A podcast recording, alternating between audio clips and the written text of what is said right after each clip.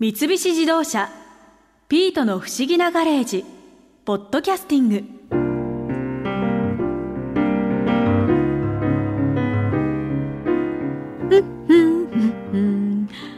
いや帽子って着こなすのが難しいと思ってたけど。うなんだピートかびっくりした。違うよ。別に鏡を見て私って意外と帽子が似合うかもなんてニヤニヤしてたわけじゃないからね。でもスタイリストの石川智美さんがお話ししてたように帽子はコツをつかめば思っていたより簡単にできるおしゃれみたいだな。私も普段帽子をかぶる機会はもう全くないんですけど帽子をそもそも選ぶ時ってコツとか何かあるんですかね、うん、そうですね。コツとしてはやっぱり皆さんあの顔の形っていうのがそれぞれ違いますので、はい、そのご自身の顔の形のバランスをよく見せてくれる帽子を選ぶというのが一番のポイントになります。顔の形、うん、ちなみに私だとどんな帽子が？役所さんの場合はお顔自体は小さいんですけれどもベース型といってちょっとこう角を感じるようなお顔立ちをしてらっしゃるので、うんはい、キュッと小さくまとまったような帽子をかぶるとお顔が大きく見えてしまったりするんですね。はい、なのであの例えばニットのキャップとか、うん、あのそういうこう頭にペタッと張り付くようなものだったりそういったものをかぶるとお顔が大きく見えてしまいやすいので。もしできたらハット横につばがついてるようなもので、はい、つばがなるべく広いものを選んでいただくとお顔とのバランスが取れて、お顔が小さくバランスがよく見えます。あそうなんですね、この冬の時期につばが大きい帽子っていうのはあるんですか、うん、なんか夏のイメージがちょっとあるんですけど、そうですよね、多分あのつばが広いっていうとストローハットっていうあの麦わら帽子みたいなイメージがあると思うんですけど、うんはい、冬の時期だとあのフェルト素材でできた真ん中がちょっとこう折れてるようなちょっとかっこいいイメージの中折れ帽っていう帽子があるので、はい。はい、そういったものを選んでいただくといいと思います。折れてるのっていうのは頭のてっぺんのところが折れてる帽子、そうですね。はい。それだとバランスよく。そうですね例えば丸顔の方とかだったらはい。例えば丸顔の方もお顔のこう実際の大きさにかかわらずお顔がちょっとこう大きく見えやすい形ではあるので、はい、あんまりこう顔にぺったり張り付くような帽子っていうのはちょっとおすすめではなくって、ね。うん、はい、であの丸顔の方はお顔の縦と横の幅が割と同じ長さだったりとか、まあ、近いバランスなのでできたら上に高さを出してあげるような帽子がいいです。上に高さがある帽子、はい、例えばさっきお話ししたみたいなこう山があって真ん中が折れてるような山がある中折れ帽っていうのもいいんですけども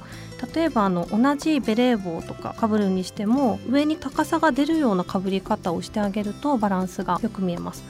はい、ベレー帽ってなんかぺっちゃんこのイメージがあるんですけど。そうなんですよね、はい、ペタンとこう張り付くような感じでかぶってしまうとお顔が大きく見えやすいんですけど、はい、縦に長さを出したい時は斜めにちょっとずらして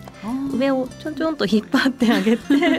あの斜めにのラインを作ってあげると縦に長いラインができるので、はい、丸顔の方とかもすっきり見えやすい。そういうかぶり方でちょっと帽子の長さを変えるっていうこともあるんですね。はい、変えていただいたり、あと例えばその面長の顔の方っていうのは顔が縦に長さがやっぱり長いっていうことなので頭のてっぺんを面長の方は潰してあげる、あんまり高さを出さないっていうのが大事ですね。なので、逆にベレー帽とかは斜めにかぶらずまっすぐスポッとかぶってあげた方がバランスがよく見えます。ですね。あと顔の形だと逆三角形の顔の形、いらっしゃるじゃないですか、シュッと、はい、シュッとされてる方。ああいう方はどういう帽子がいいですか、ね、はい、シュッとされてる方は何でも似合いそうなまあイメージがあると思うんですけども、ね、まあ、実際割と何でもかぶりやすい方ではあるんですがあの先ほどお話ししたようなつばが広い帽子とかをかぶってしまうと、はい顔の印象が負けてしまってちょっと貧相な感じに 寂しく見えたりとか。ちょっと帽子の方が目立っちゃう、ね、そうですね、うん、であのこうお顔がよりこう小さく見えすぎてしまって寂しい感じのイメージになったりとかするので、なるべくこう他の方はちょっとかぶりづらいような小さくまとまったニットキャップとかをかぶっていただくとお顔のこう良さも引き立っていいと思います。あそうなんですね、はい今顔の形でちょっと帽子のこれが似合う似合わないっていうのをお伺いしたんですけど、うんうん、あと髪型っっていうのもまた変わってくる要因になってくるんですかね、うん、そうですね。髪型は、まあ、あの髪型を選ぶ帽子と選ばない帽子っていうのがあるんですけども、ね、はい、あの帽子の印象が割と強いものあの例えばこうつばが広いものだったりとか、うん、ファーがついているとかそういったものの場合ロングヘアでこう髪を下ろしてかぶったりとかするとちょっとこう頭周りがごちゃごちゃ した感じになってしまうのでそういった場合は髪をまとめていただくとバランスが良くなります。あそうでも、はい、髪をまとめて帽子をかぶるって、うん、はい。難しそう。難しそうですけど、ね、そうですよね、はい、そういう時はあの帽子を一旦かぶってから、髪をその帽子に当たらない場所でこう結んでもらったりとかすると。はい、でまあそれまま結んじゃうとちょっとこう上の方とかがバランスが悪くなるのでそこでこう位置を確かめてから髪をまとめてで帽子をかぶるっていうふうにしてもらうと簡単だと思います。そうなんですねあと髪型その長いっていうのもありますけど短い髪型の方は、うん、短い方は例えばベレー帽みたいな感じで頭を完全に覆ってしまうようなかぶり方をベレー帽とかでこうしてしまうとお顔しか出てない状態になってしまうので。はいそういった場合は前髪を少しだけ出してあげるとかあとはそのニット帽とかベレー帽でも前にあまり深くかぶらないで後ろにちょっと倒して後ろの方を引っ張ってあげて前髪が出るようにかぶっていただくとバランスがいいです。そうなんですね。パーマをかけてる場合ってどういうふうな対処をした方がいいですかね、うんうん、そうですね。パーマをかけてる方もやっぱりあのロングヘアの方と同じで印象がどうしてもこうボリュームがあるので、はい髪型の印象が強くなるのであの帽子に主張がある場合はまとめてあげた方がバランスはいいですね。そうなんですね。じゃあ、うん、髪の毛が基本長い人はまとめた方がはい。バランスが取りやすいですね。取りやすいんです、ね、はい、で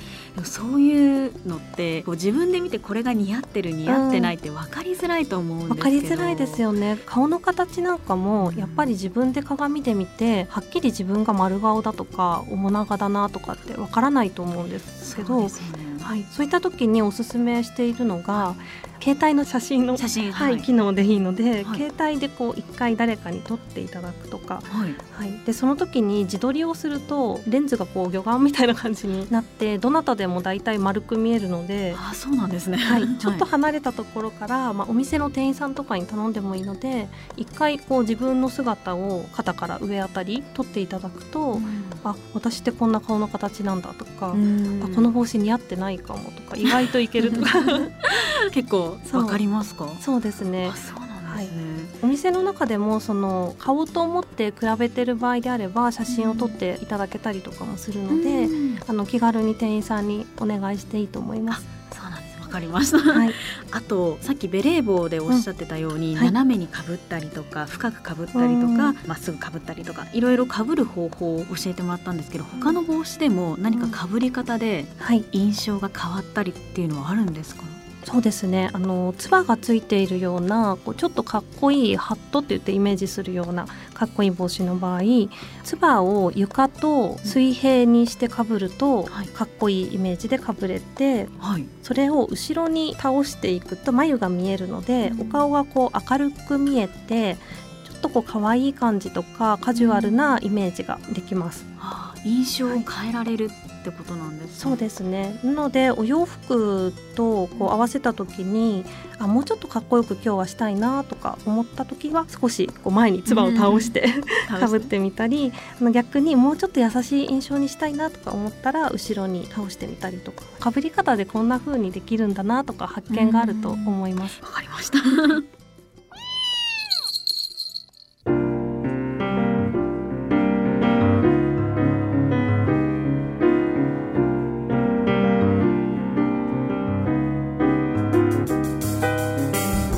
菱自動車ピートの不思議なガレージポッドキャスティング。このお話は Drive your Ambition 三菱自動車がお送りしました。